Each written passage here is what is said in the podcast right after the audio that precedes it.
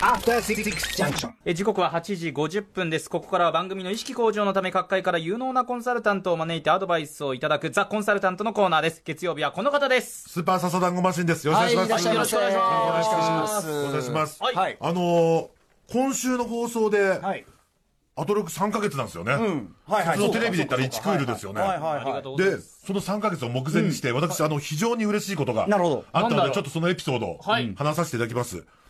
あのですね、昨日、一昨日6月23日と24日に、はい。僕の先輩レスラー、鈴木みのるさんという方はが、デビュー30周年野外フェスというのを、あの、横浜赤レンガ倉庫の外のところを全部ブワーっと使って、はいやったんですよ。ん。で、サイプレス・ユーノ君とかも、はいはい。あの、横浜高校の後輩なんで来てたりして、ういうで僕らつながり40なのに、一番下っ端みたいな感じで、あの、イクラさんとかもいたりとかして。なるほど、なるほど。横浜のもう偉い人が。そうです。僕らも控え室で直立不動で立ってるみたいなのがあったりとかしてそれで、もう昨日も僕あの DDT プロレス後楽園ホール大会があって。その後横浜赤レンガ倉庫に移動してっていう、こう、40にしての試合のダブルヘッダーみたいなはい。ことをやったりとかしつつですね。ええ。で、その前の日の土曜日、この会場って野外なんで1万8000人集まってる。はい。はい。となるとやっぱ普段プロレス見ない人も多いじゃないですか。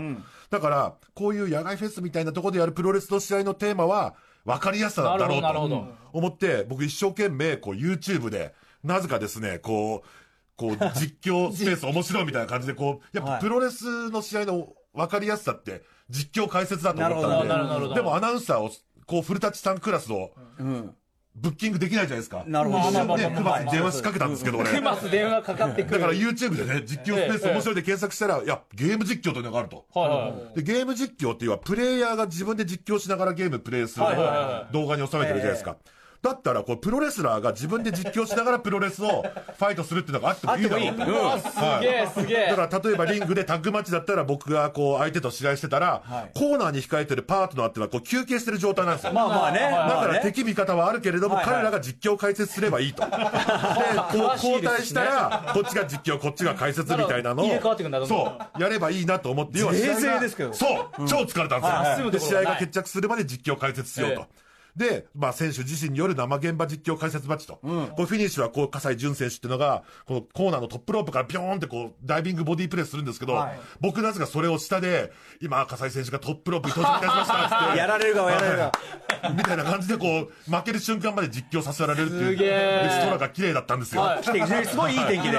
ビヨーンってこう下からこう見ながら、いい写真いい写真やるみたいなやってたんですけれども、その前日の土曜日は大雨の中、はい本当に人間交差点ばりの大雨で、へー。その中で鈴木みのるさんが新日本プロレスで一番長く、こうベルトを保持し続けた、はい。こう最年少チャンピオンの岡田和親さん。はい、マイゲンマイライフ出ていただきました。あ、。本当ですか、はい。で、この方30周年なんですけど、この岡田さんは30歳なんですよ。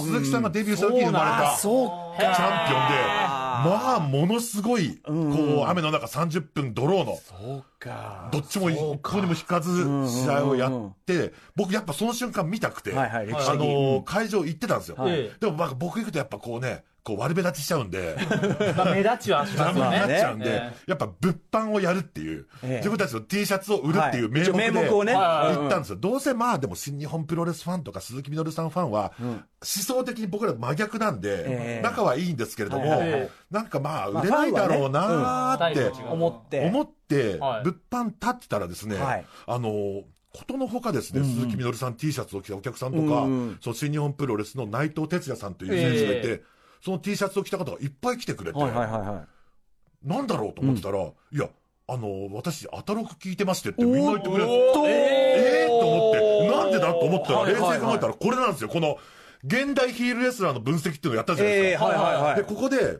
2010年代は、の最先端のヒールは、要はアスリート性が高く技術性もあって、ストロングスタイルで、なおかつこう、リベラルな正論を言う、こう、10年代の10年代の新日系ヒール。それが、鈴木みのるさんと内藤哲也さんだってうんおっしゃったんですよ。はいはい。それを聞いたこのお二人のファンがはい、売店にたくさん来てくれて、えこの話をしてくれたんですよ。本当20人以上の人がいてくれて、こんなことあるんだと思って。へで、僕ら、え本当に思想、だから僕らはその真逆の、真逆のポジショニングにいるから、僕らはそこに向けてやってたつもりなんだけど、実は。